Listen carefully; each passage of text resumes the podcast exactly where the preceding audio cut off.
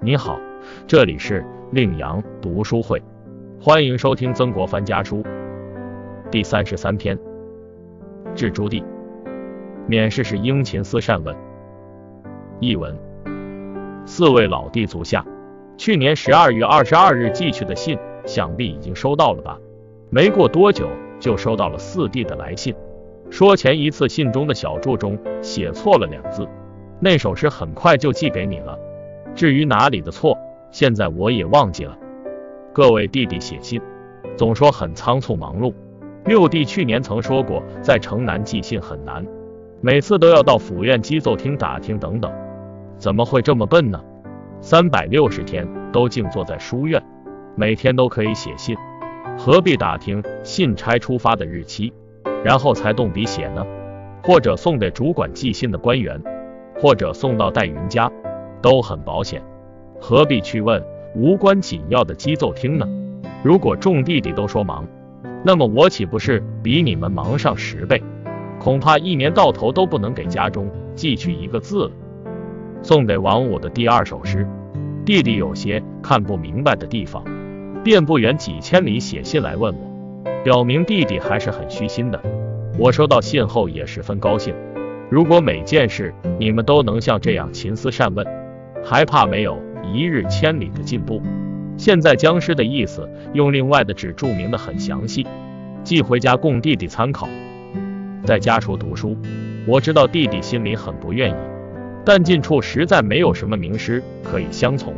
像陈尧农、罗罗山这两位先生都可以说是省城里的好老师，但六弟、九弟又不善于向人家请教，何况在省城居住了两年，诗文与字。都没有多大的长进。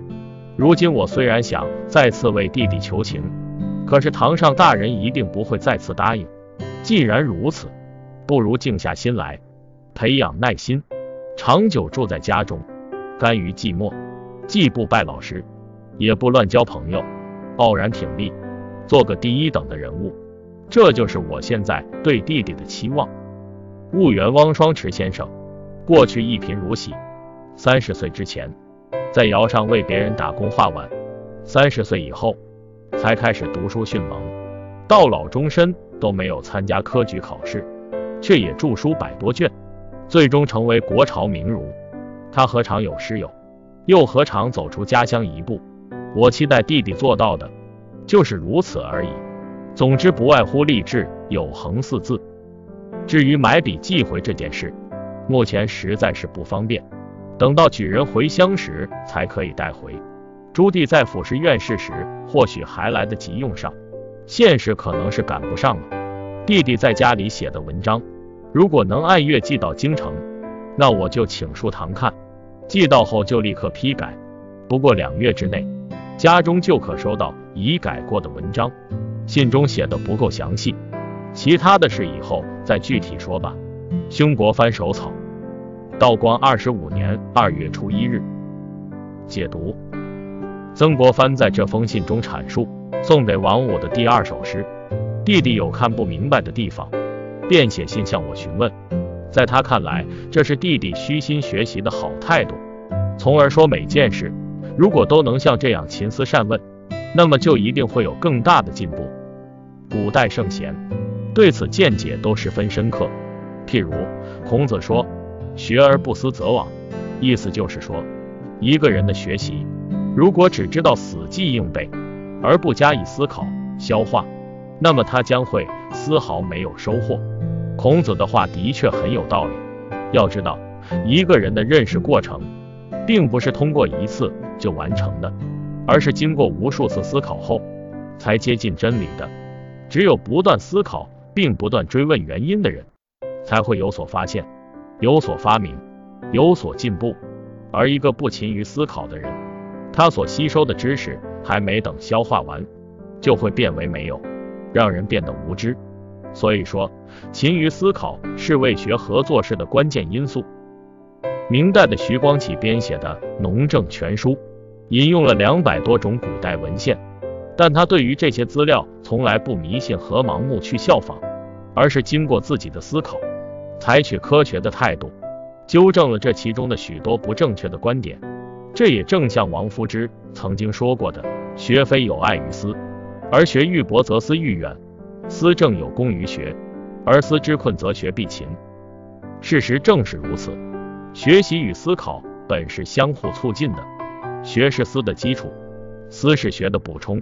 我们如果只是停留在学的阶段，而不去思，那我们充其量只能与前人平行，但无法超越他们，世界也就不会进步。勤于思考，能使人有全新的发现，并将所学的知识融会贯通，一举两得，甚至成就一番事业。所谓无声也有涯，而知也无涯。面对如此浩瀚的知识海洋，光凭死记硬背，永远无法到达光明的彼岸。所以，我们必须努力起来，在学习中思考，在思考中提出独到的见解，培养自己的思考能力。以适应现代社会激烈的竞争，而且勤于思考，不仅是学者大师成功的经验，还是人进步的动力源泉。养成勤于思考的习惯，更是我们做学问必须谨记的学习方法。此外，曾国藩在信中还说，六弟、九弟因为不善于向人家请教，因此诗文与字都没有多大的长进。可见，曾国藩对于请教别人这一点非常重视。在他看来，一个人如果遇到不明白的事情，而不知道去请教别人，自己闭门造车，那么永远都不会有心知，永远都不会明白其中真正的道理。而大凡有成之事，都懂得向别人虚心请教。综上所述，我们一定要做到事事都勤于思考和善于发问，这样才能够学业有成，增长见识。感谢收听。点击订阅专辑，欢迎下次再来。